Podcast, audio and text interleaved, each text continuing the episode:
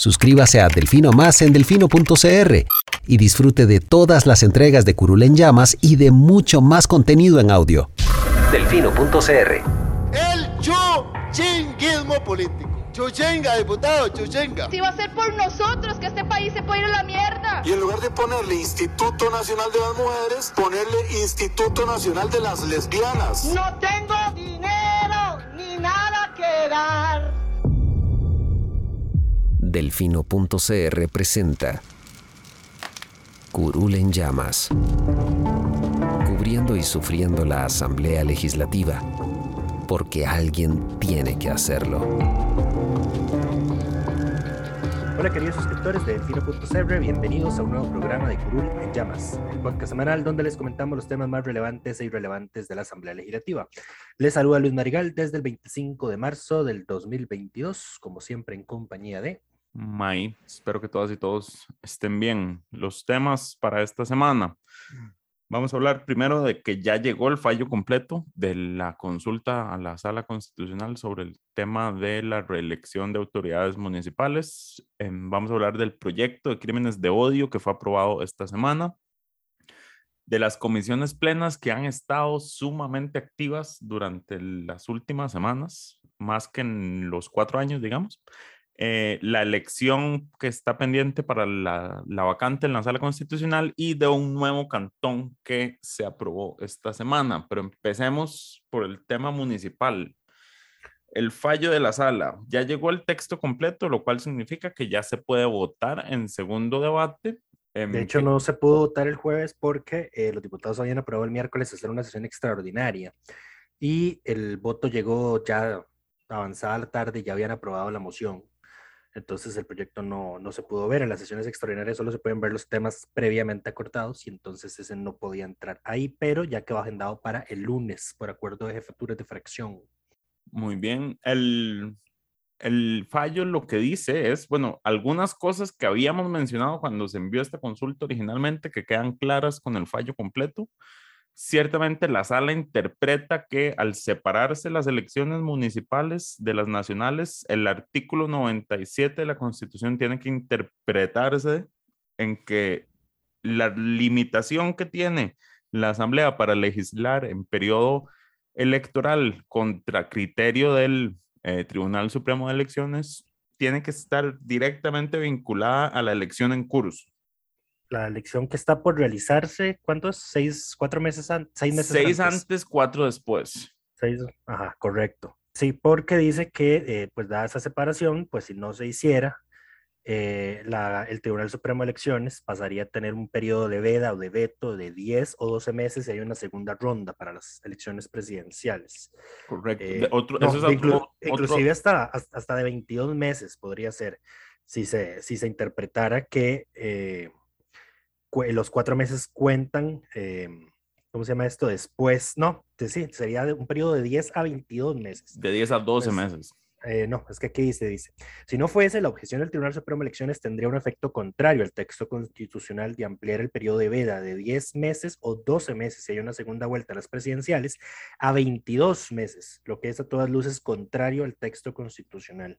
Es por esta razón que en el caso concreto no existe ningún vicio de procedimiento. Eh, esta, esta, es ahí, dato de más, la primera interpretación a la Constitución que se hace en este periodo constitucional por parte de la Sala. La última había sido en marzo del 2018 durante el gobierno de Luis Guillermo Solís y la había hecho el Tribunal Supremo de Elecciones. Eh, pero sí, entonces ya queda aclarado cómo va a operar el artículo 97 de ahora en adelante cuando la Asamblea quiera legislar en materia electoral y el Tribunal Supremo de Elecciones se oponga. Entonces, la... Eh, aquí opera, va a operar de dos formas. Si no estamos, digamos, como en este caso, que es una reforma al código municipal para elecciones municipales, y no estamos en elecciones municipales, ni estamos cerca de elecciones municipales, ni está por terminar la elección municipal, el efecto del criterio del tribunal es solo calificar la votación, que requiere entonces 38 votos a favor del proyecto en segundo debate para aprobarse. Si ya estamos en primer debate, perdón, si ya estamos en el periodo, digamos, municipal, si estas fueran elecciones municipales, la Asamblea a lo más que puede llegar es a aprobar el proyecto en primer debate. Y en ese primer debate no se requiere mayoría eh, calificada, vale aclararlo. Correcto. La, votación calificada solo se requiere para la última votación. Entonces el tribunal hizo esa interpretación ahí en, del artículo 97 en dos sentidos. Uno, que a esos plazos hay que entenderlos apegados a la elección en la que nos encontramos y que la reforma que esté haciendo la Asamblea Legislativa tiene que ser sobre las reglas, digamos, de una elección de ese tipo. Em, lo otro, cómo opera el tema de los 38 votos. Y lo otro, qué tan lejos puede llegar a la Asamblea, porque recordarán que Pedro Muñoz era de la tesis, luego acogida por José María Villalta, de que ni siquiera el proyecto podía votarse en primer debate. Entonces ya la sala dijo, no, puede votarse en no primer solo debate. este, también en el, el de empleo público. Correcto, sí. Bueno, pero con empleo público lo que pasó fue que la, el- el- la sala le, le dijo al tribunal, esto no es materia electoral, así que usted no tiene derecho a calificar la votación de este proyecto. Exacto. Y eh, eh, ahí- ahí está la diferencia, pero por eso, digamos, por eso esa aclaración no se hizo en ese voto, sino en este. Y aquí ya sí queda explícitamente eh, interpretado el artículo 97 de la Constitución. Y por el fondo, em, pues la sala declaró inevacuable la consulta, como ya habíamos comentado en el programa anterior, eh, porque, porque nuevamente le dice a los diputados, ustedes no saben hacer una consulta de constitucionalidad, lo que hicieron fue darme el oficio del Tribunal Supremo de Elecciones que tiene las objeciones de fondo y ustedes defenderlo, y eso no es una consulta. Lo, a lo, digamos, la forma correcta de hacerlo habría sido eh, eh, hacer suyos los, las objeciones del tribunal eh, copiarlas y pegarlas o parafrasearlas, pero la redacción de las objeciones tenía que ser de los diputados. Y lo que pasa es que una buena cantidad de diputados que firmaron esta consulta, pues habían votado el, fallo, el proyecto y están a favor del proyecto. Pues, entonces esa se puede decir que les jugó una mala pasada y entonces hicieron la consulta como la hicieron, pero cualquiera que lo hubiese leído desde antes de que la sala se pronunciara habría visto que eh, es, al menos los temas de fondo iban a ser inevacua iban a ser eh, declarados inevacuables, como efectivamente ocurrió. Ahora, eso es el colmo, que sigan cometiendo estos errores a punto de salir. Ahí es donde yo digo que es necesaria la carrera em, legislativa en este país, porque como que no aprenden. Eh, di, es que, y esto ya lo dije en el programa pasado, em, no puedo decirlo, pero eh, vamos a ver, se supone que el diputado que redactó o que puso su despacho a redactar esta consulta tiene carrera parlamentaria. Ya ha sido diputado varias veces. Eh, entonces uno no entiende cómo, cómo fue que pasó esto, ¿verdad? El tema ahora es que lleguen los suficientes diputados el lunes y que al momento del segundo debate estén los 38 para votarse. Porque se requieren Eh, 38 votos. Correcto, eso sí se requiere absolutamente. Em, no puede presentarse una segunda consulta, ya esto lo hablamos en el programa anterior.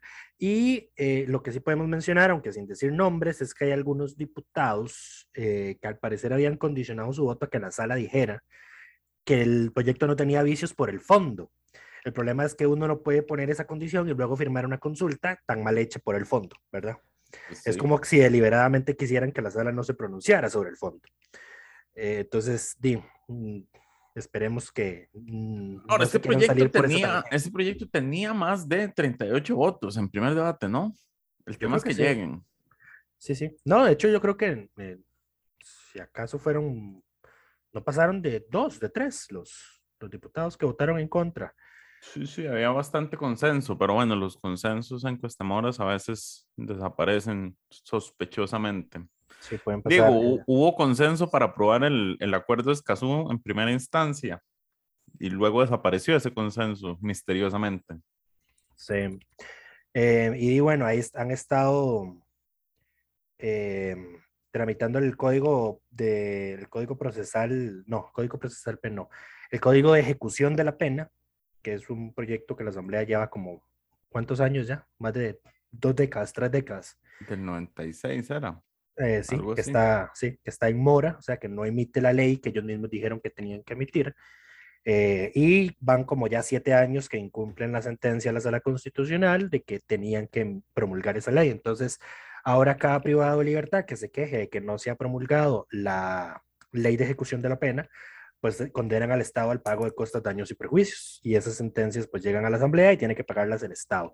Dice el, nuestro registro en Asamblea que es- el proyecto de autoridades locales tuvo 40 votos a favor y uno en contra. El uno, adivina quién fue. Pedro Muñoz. Efectivamente. Mm, No es de extrañar. Sí. El extra- lo extraño es que haya llegado ese día. Faltaron tres de liberación, eh, cuatro, cinco de Restauración Nacional, uno del oficialismo, que era Welmer, un independiente, que era Paola, Dragos, Eric, eh, Jonathan Prendas, Erwin Macís, soy la Bolio. Pero bueno, nos esperemos que todo tiene la pinta de que se va a aprobar, digamos. Deberían, deberían pasar dos cosas. Uno, que tengan 38 votos. Dos, que próximamente veamos a- a muchos de los que están ahí sentados como candidatos a alcaldes en sus cantones. Altamente probable, sí, porque em, Altamente probable de que vayan a desbancar a, eh, sí, por la vía del knockout técnico a sus contrincantes. correcto. Pero Pero bueno, bueno, esto fue lo que pasó con el proyecto de alcaldes. El les- el programa de la próxima semana les comentaremos si se aprobó o no. correcto. El otro proyecto que íbamos a comentar que ya se aprobó en segundo debate fue el que permite, o bueno, que califica los crímenes, homicidios y agresiones motivadas por odio. Lucho. Técnicamente solo homicidio y eh, por ende el- la tentativa de homicidio. Solo abarca ese, digamos. Eh, Tentativa de homicidio es agresiones con armas, ¿no? eh, supongo, no soy lego en... Ok. No, me, soy lego, es que ahí ya me corregí, soy lego en materia penal yo. Pero sí, el proyecto de un artículo único, agrega un inciso 11 al artículo 112 del Código Penal que refiere al homicidio calificado para decir que se impondrá prisión de 20 a, 30 y- de 20 a 35 años, que es la pena máxima eh, de cárcel país. para una persona en el país, según criterio de la Sala Constitucional, a aquella persona que por motivos de odio a causa de su pertenencia a su grupo etario, racial, étnico, religioso, de su nacionalidad, opinión política, situación migratoria, orientación sexual, identidad o expresión de género, discapacidad o características genéticas, pues de muerte a otra.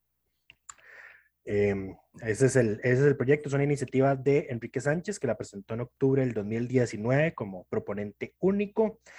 Tuvo Le damos, dictamen- le damos el diputado de la semana esta semana aquí que eso- por este eso- proyecto. eso no lo, no lo discutimos antes de empezar a grabar, pero sí, ese iba a ser mi, mi, mi propuesta de diputado de la semana, Enrique Sánchez del PAC.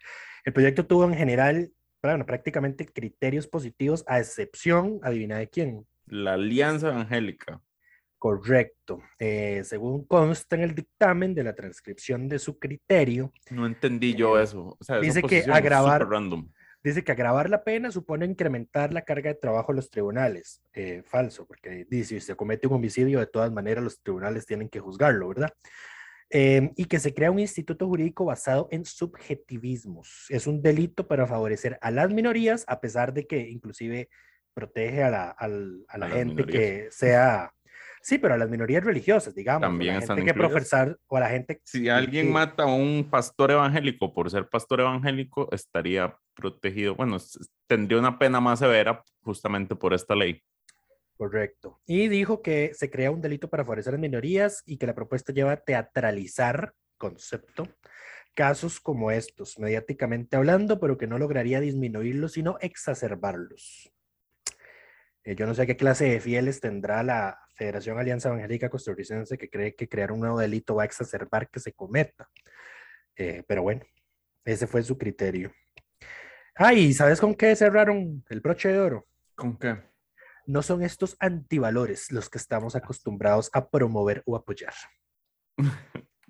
Ah, bueno. Un- es un criterio súper raro, digamos, no, no tiene, no tiene, no tiene ni pies ni cabeza. Ajá, pero. Eh, pero sí. Eh, bueno, se- con esto Costa Rica se suma una larga lista de países que tienen tipificados en sus normativas penales la comisión de delitos de odio. Y aquí, aquí es donde hay que hacer una aclaración. Cuando uno habla de un delito de odio, no se refiere específicamente, eh, bueno, la gente con justa razón puede llegar a confundirse de que eh, di, me roba una bolsa de picaritas de la pulpería del, del vecino porque lo, lo odio. Eso no es un delito de odio.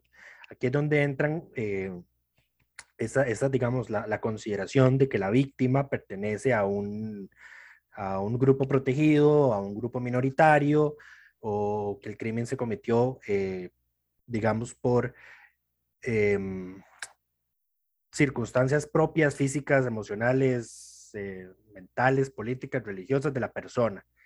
Eh, y en este caso en específico es homicidios. Creo que ya había uno, digamos, que era como para agravar la pena para, la, para, para, para quien matara, digamos, eh, por ejemplo, activistas ambientales, eh, que fue rechazado en su momento. Ese lo rechazaron. Lo, lo rechazaron, sí. Eh, bueno, y esa aquí, aquí, no entra, digamos, aquí la gente no, la gente que por, aunque opinión, no, opinión política no creo que entre. Los ambientalistas pocas veces entran. Sí, eh, pues sí, digamos, por ejemplo, a la gente que por ser activista ambiental la maten, no... Se requiere una ley específica, digamos, para eso. Sí, que ya como la el- Asamblea el caso rechazó, de El caso de de Jairo Mora. Exacto. En fin, eso fue lo que sucedió con ese proyecto y bueno, felicitamos, le damos nuestra, ¿cómo se llama? Congratulación. Oiga, a Kik- pesar de que, a Quique. pesar de que don Enrique ya no es popular entre, el, entre la comunidad progre, sin Entre el decirlo gremio. con un sentido peyorativo, ¿verdad? Eh, oiga, eh, hay que darle el, el- el- reconocimiento o el mérito de que logró de que algunos de sus proyectos importantes en materia de derechos humanos se aprobaran durante este periodo. Correcto. No solo el de crímenes de odio, sino también el de la ley de el- la ley de derecho al tiempo, que se digo derecho al olvido. La ley de derecho al tiempo, que fue la que aumentó el plazo de, de prescripción eh, para los delitos sexuales cometidos en perjuicio de menores de edad. Ese es un proyecto que también era de, de don Enrique y que pues ya es ley de la República, ¿verdad? Correcto. Pasamos a los otros temas. Las plenas em, están sumamente activas y yo no sé qué les pasa. O sea, como que esta asamblea entró en, cayó en cuenta que les queda poco tiempo y dijeron, todas las plenas, saquemos todo adelante. ¿Cuántos Sí. proyectos se aprobaron esta semana en las plenas, Lucho? 14 en segundo debate y uno en primer debate. Es que es demasiado, digamos, están, bueno, recordemos primero, las plenas son, tienen, digamos, las facultades del plenario de aprobar leyes em, que sean delegadas a ellas, pero tienen una limitación, no pueden aprobar cuáles leyes, las que requieren 38 votos. Las que requieren 38 votos, las que crean instituciones em, autónomas propiamente. Eh, sí, todo lo que requiere 38 votos, digamos, temas de impuestos, no pueden verlos, em, etcétera, etcétera. Hay tres de 19 diputados cada una. Eh, por lo general, las asambleas legislativas en plural desaprovechan mucho esos mini plenarios.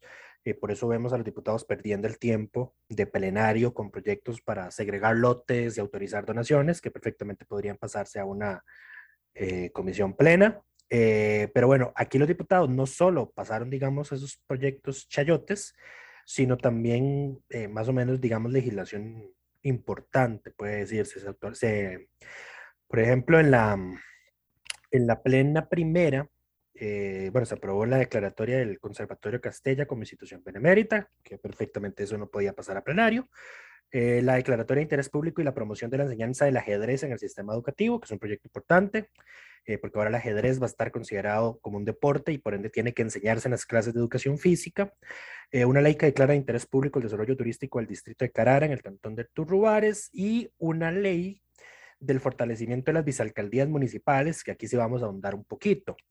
Em, y ustedes saben que cuando vamos a elecciones municipales, pues hay un alcalde y dos vicealcaldías, ¿verdad? En la misma fórmula partidaria. Ahí ustedes los ve tomándose fotos muy juntitos, nos queremos mucho, somos un excelente equipo, pero bueno, resulta y acontece que cuando estos señores llegan a, ya a su cargo, pues ganan, digamos, em, pues ahí se les cae la cara. Aquí hay un, de- un detalle, un detalle importante. En el sistema municipal, el, el alcalde y la, vice, la primera vicealcaldía tienen, son puestos, digamos, pues, con salario y remuneración y tienen que estar todo el día en, trabajando. La segunda vicealcaldía es ad honorem Correcto. y solo sí, asume y- y- funciones reales, digamos, como ahorita que, que el alcalde no está en muchas municipalidades porque están con procesos penales y las vicealcaldías pasaron a ejercer la alcaldía y entonces el segundo vicealcalde as- asume las funciones de la otra vicealcaldía. Correcto, correcto. Pues bueno, resulta y acontece que el del, desde el 2000, eh, no, ¿cuándo fue que se presentó este proyecto? Este proyecto se presentó en febrero del 2020. Resulta y acontece que para la fecha de ese momento, para la fecha de ese entonces, eh, el Tribunal Supremo de Elecciones había reci- recibido 26 amparos electorales de vicealcaldías, en su mayoría vicealcaldesas, denunciando que el alcalde no les daba funciones o que les daba funciones no propias ni a la altura de su cargo. Las ningunean, dijo Lucho en el titular. Y había 14 amparos electorales más de vicealcaldías, en su mayoría vicealcaldesas, que reclamaban que el alcalde impedía o entorpecía el ejercicio de su función. Sí, digamos que no les dan oficina, no les dan funciones, no les dan ni siquiera a alguien, un jefe de despacho.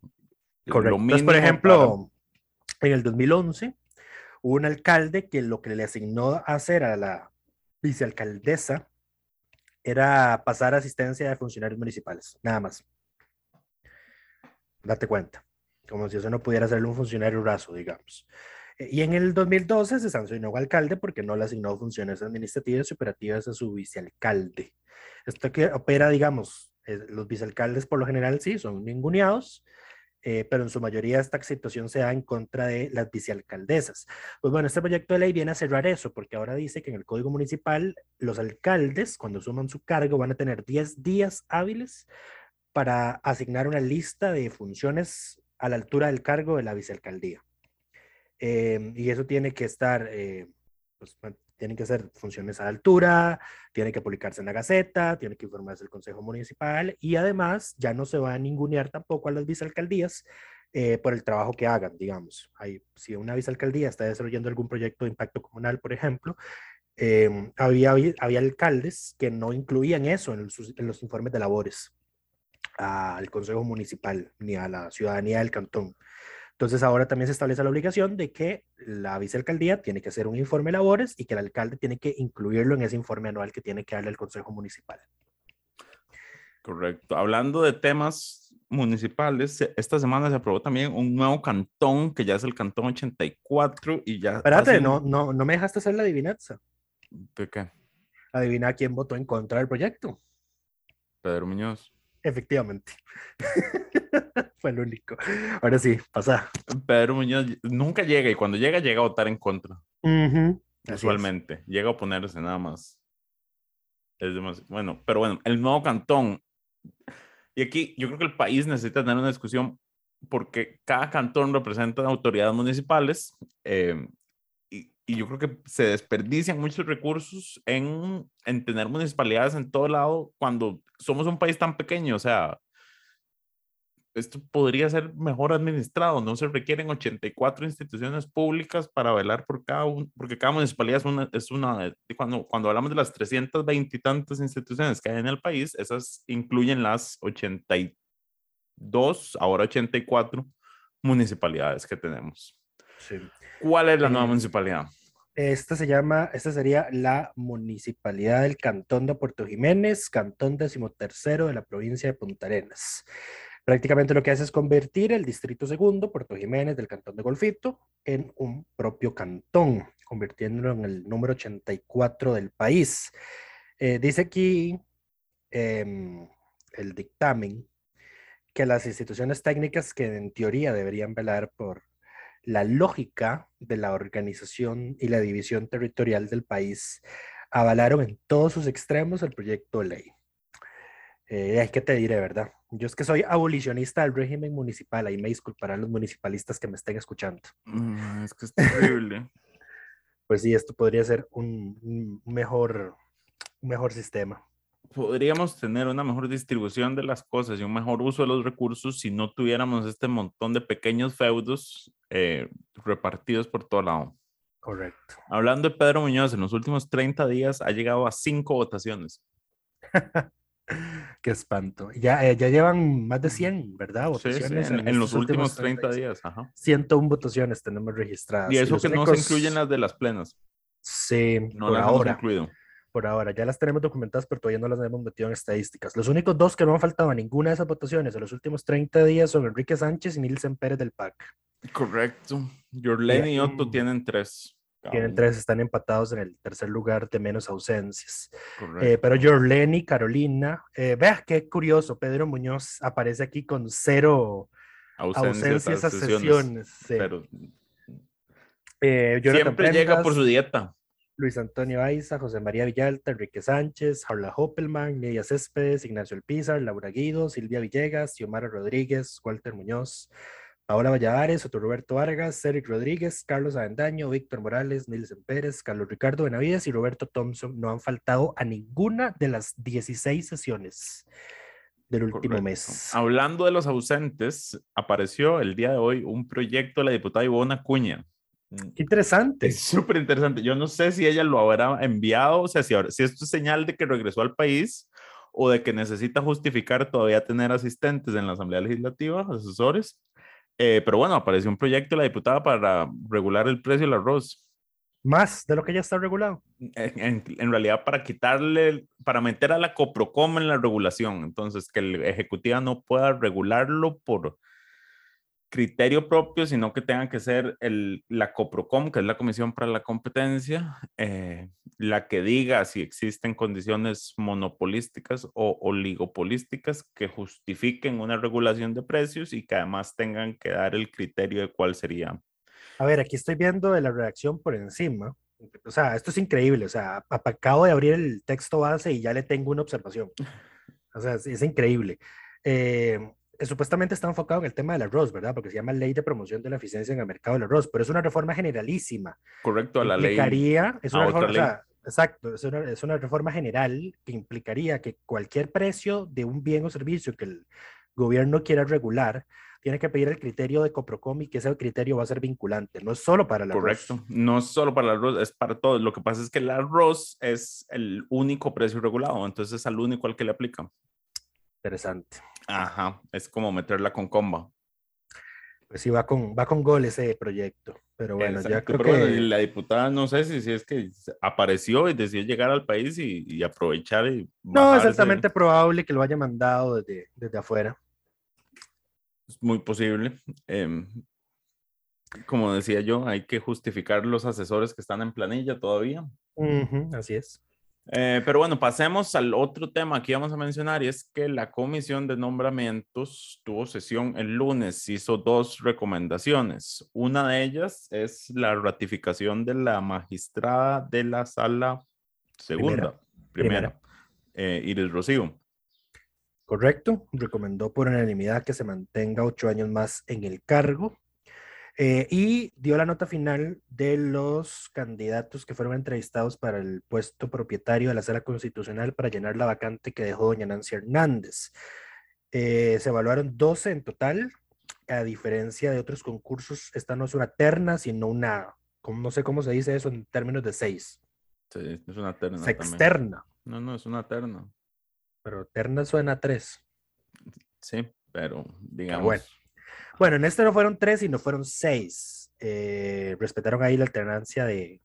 Además, como si de la género. terna No, de hecho importara. no. Ver, Como- de hecho no. como si el plenario no pudiera pasarse esto por donde le dé la gana y elegir a cualquier otro de los que está ahí presentes. Sí. De hecho, la terna, bueno, esta terna de seis tiene cuatro mujeres y dos hombres. La mejor calificada fue Ingrid Hess Herrera, que sacó un 93,7. Hubert Letrada de la sala, me parece.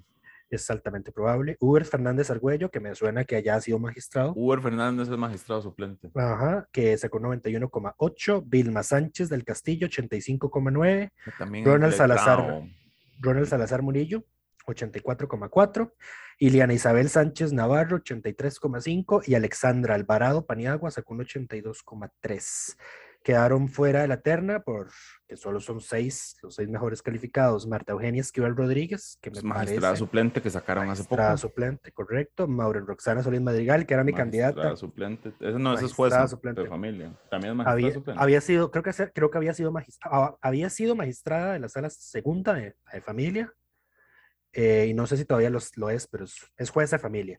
Norberto Garay Boza, José Joaquín Alvarado Acuña, Juan Luis Guisti Soto y el infame Francis Giovanni Porras León fue el peor evaluado de todos con un 65,5 en su nota final.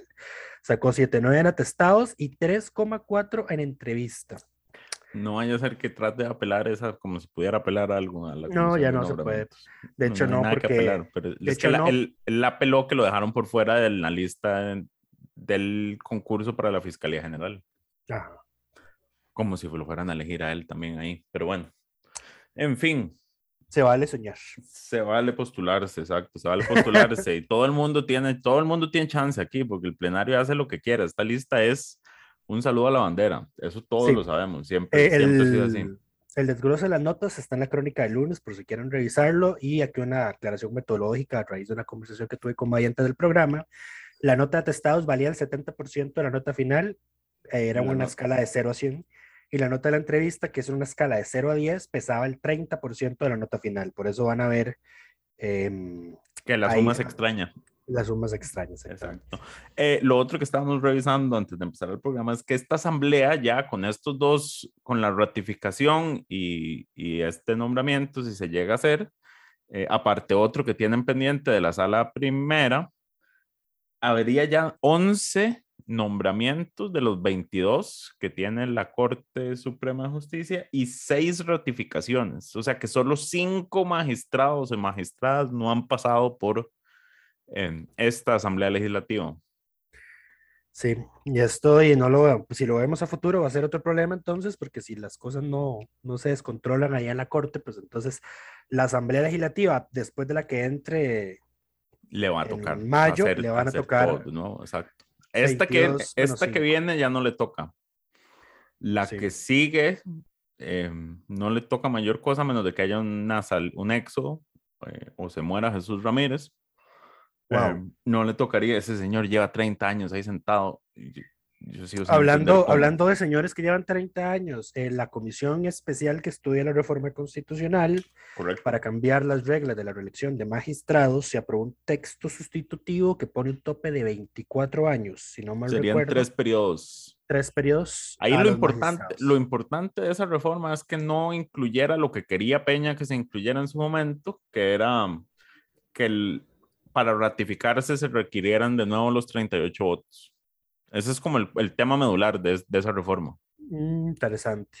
Voy a meditar mi posición sobre esa reacción. Yo no he visto el texto sustitutivo, no me lo han pasado. No lo, no Eh, lo, he, no lo he revisado. Pero bueno, consider- pero bueno a- a- a- de forma somera, considerando que Jesús Ramírez lleva 30 años como magistrado, y ya- más de 30 años, y considero que ya eso es demasiado, pues entonces creo que 24 años, 24 años, tres periodos, me parece que puede ser 24 años, tres periodos, suena un suficiente. plazo, un plazo suficiente, con reelección automática, ¿verdad? Exacto, sin los sin que tengan que volver a ir a pedir favores ahí a Sí, a ver, el Cuesta te- ah, yo, la, yo la objeción que tengo con, con la propuesta inicial de, de Peña, que de Dios goce, es, eh, es precisamente eso, o sea, que ya habíamos pasado, eh, antes de tener el sistema de reelección de magistrados que tenemos hoy, eh, precisamente ya pasaba eso de que la Asamblea lo que necesitaba eran 38 votos para reelegirlo. Y entonces veíamos ese, ese, esos cobros de favores políticos entre diputados y los magistrados que están bien recogidos en las actas de la Asamblea Nacional Constituyente. Así que si quieren saber por qué quitar la reelección automática es una mala idea, no necesariamente ponerle un tope a la cantidad de años que puede ser un magistrado, vayan a leer las actas de la Constituyente. Correcto. Y yo creo que con eso terminamos por esta semana. ¿Hay algo más? ¡Qué rápido! Bueno, no terminamos con los No sé. proyectos de plenas. Ah, pero es que eran demasiados. Sí, pero solo mencionamos los de la plena primera. Vamos, de- vamos a ver, y Dale aquí a ver si hubo algún otro importante. Ahora, aquí yo quiero aquí- señalar que hay algo que a mí me molesta de las plenas, es que tienden a ser más irresponsables. Porque en, Sí. en la plena fue donde se aprobó el famoso premio Claudia Paul del medallazo aquel. Fue en la plena donde se hizo, modificó en algún momento, nadie se dio cuenta, el proyecto de David Gurzón, que tuvo que volver a meter y pasar por el plenario para que le cambiaron la reacción y nadie se dio cuenta. Eh, y las plenas tienden a ser como más flojitas. Sí. Eh, aquí hay uno más o menos importante, pero digamos para el Estado, a favor del Estado, que es una reforma a la ley de tránsito. Eh, los vehículos de la policía, de los cuerpos de policía del Ejecutivo en general, el Cuerpo de Bomberos y la Cruz Roja van a poder pagar eh, derecho de circulación o marchamo, solicitud de placas o reposición, solicitudes de devolución de placas a vehículos detenidos, em, sin necesariamente haber pagado las infracciones que tenga el vehículo. Eh, porque sí, resulta y acontece que en este país el Estado multa sus propios vehículos Por supuesto. eh, y el Estado tiene que pagarse a sí mismo la multa Ajá. y aplica la misma regla de que si usted no paga la multa no puede pagar marchamo, no puede sacar placas, no puede retirar las placas.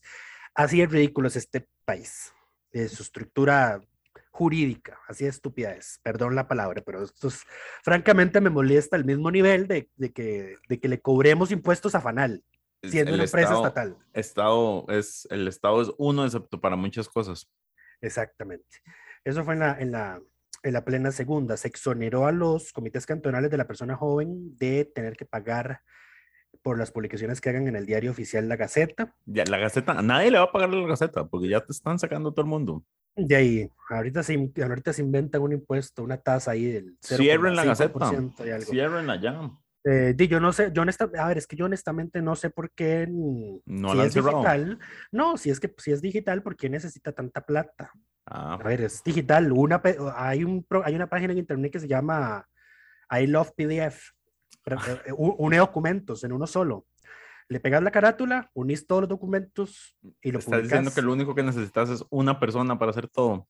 Estoy seguro que sí. Eh, un par, porque también recuerda que la gente manda sus propios edictos y así. Bueno, un- con dos, digamos. O sea, yo- Do- dos personas serían suficientes. Es- Pero bueno, es- estoy siendo muy irresponsable haciendo esas ideas así al, al aire. Eh, y se aprobó en segundo debate el infame proyecto Jonathan Prendas. Vea, vea aquí, en estas cosas sí son rápidos, ¿verdad? Pero el proyecto para el tema del precio de la gasolina no lo han movido. Ya se aprobó en segundo el debate el proyecto para declarar el último jueves de noviembre como el Día de Acción de Gracias en Costa Rica. Pero, ¿y qué, nos, Y- qué, más, qué más no se ha aprobado? No se ha aprobado, no se regularon su gasolina esta semana, no quisieron. No Eh, quisieron. No quisieron ver el tema en la comisión de jurídicos, de-. O gobierno, no sé, no. no, no gobierno porque ese es gobierno y administración. Era porque era Pablo Heriberto el que estaba presidiendo. Sí, y no la- quisieron, dijo, que no hay preside- acuerdo, entonces, chao. La que preside Pablo Heriberto es la de gobierno y administración. Y tampoco quisieron ver el tema de probidad de diputados, porque en la comisión de jurídicos aprobaron una moción para no verlo ese día, esta semana. Así que Correcto, ya entonces- incumplieron el acuerdo que se había alcanzado en jefe de Siguen, fracción la semana siguen pasada. pasando las semanas y no quieren avanzar con esos dos temas. Ah, pero ya tenemos Día de Acción de Gracias, no feriado en Costa Rica. Muchas gracias. Eh, y aquí un proyecto relativamente importante. o Yo lo vetaría, o sea, yo lo vetaría. Si yo fuera el presidente, yo lo vetaría nada más como para joderlos. Yo lo vetaría, pues no, lo veto por, por razones de, ¿cómo es? Eh, conveniencia. Conveniencia. Ajá, lo veto y ya. Sí, Nada más como para, porque no quiero, no quiero firmarlo. para molestar un rato. Ahí- sí, para, y porque ya va de salida, entonces di, que por lo menos nos haga el favorcito. Bueno, otro que se aprobó en la plena segunda, relativamente interesante, es una ley para regular el uso del pabellón, la bandera y el escudo nacional de Jorge Luis Fonseca. Eh, Por mí, Pues que, bo- que borren todos los símbolos patrios. Bueno, decir ese tipo de cosas ahora constituye vilipendiar públicamente los símbolos nacionales y te vas a ganar una multa o no, te vas a ganar prisión de un mes a dos años o una multa de 30 a 90 días. Lo dudo, pero ok. Eh, esa es la, va a ser la nueva redacción del artículo 305 del Código Penal según este proyecto. Y eh, técnicamente lo que hace esta ley es, uno, unificar en una sola cuatro leyes que regulaban estos temas. eh, y otras que s- hacían referencia al uso de la bandera del ejército, claramente ya no tenemos, no entonces existen. ya, sí, entonces se deroga la ley número 18, que es de 1906, la ley 60, que es de 1934, la 3429, que es del 64, y la 5948, que es del 76, entonces ya queda en una sola las regulaciones en temas de la bandera. Eh, y viene una advertencia severa de que los ciudadanos de a pie no podemos poner el pabellón nacional en nuestras casas.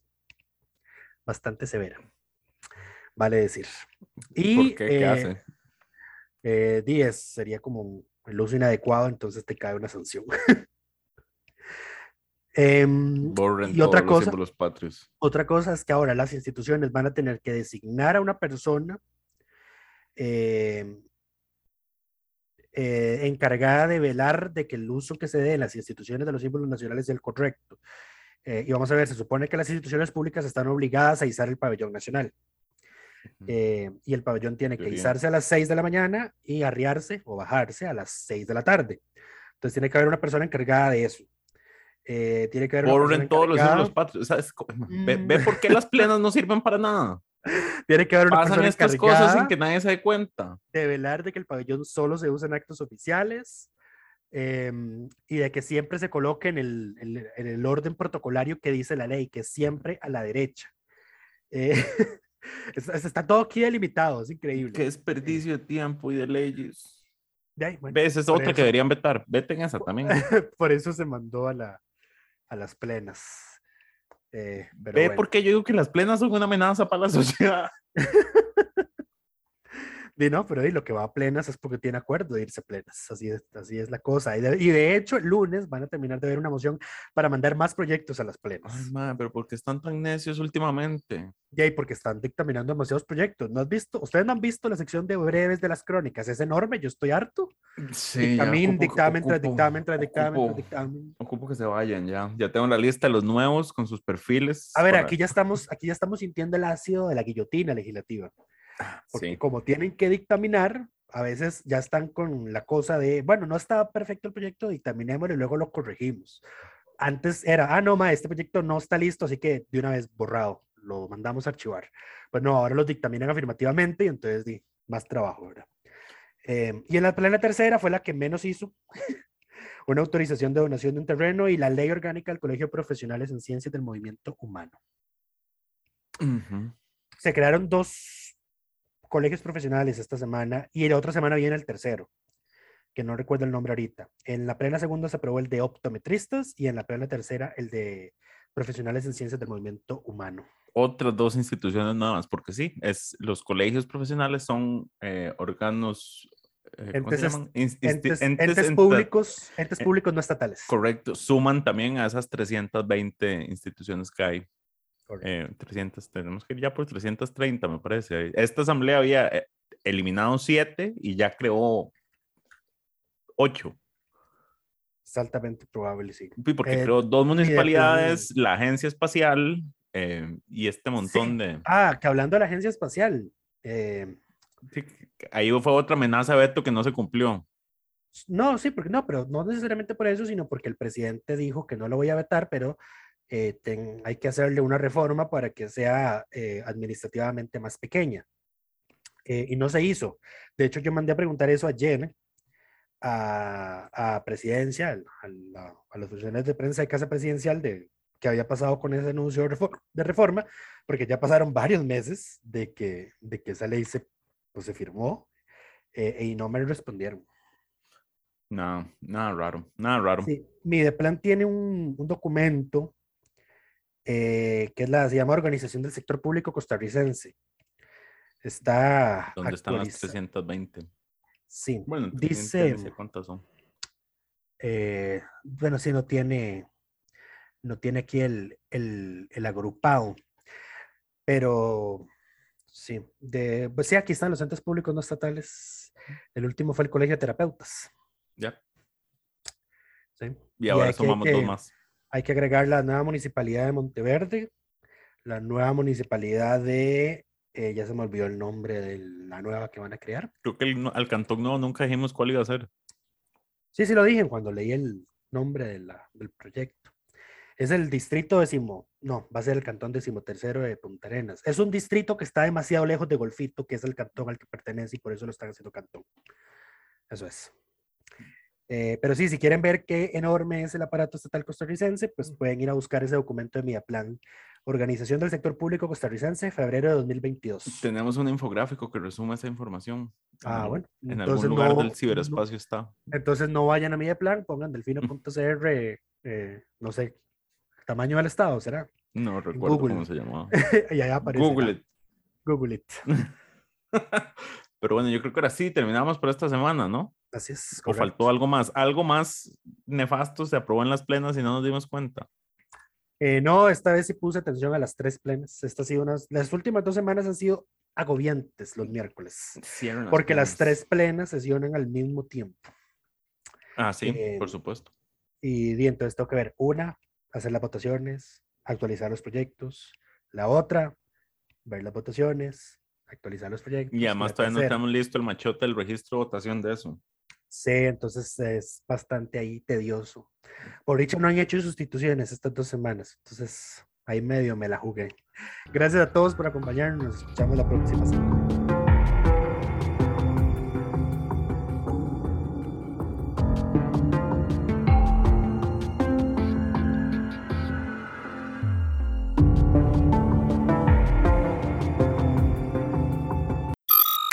Suscríbase a Delfino Más en delfino.cr y disfrute de todas las entregas de Curul en Llamas y de mucho más contenido en audio.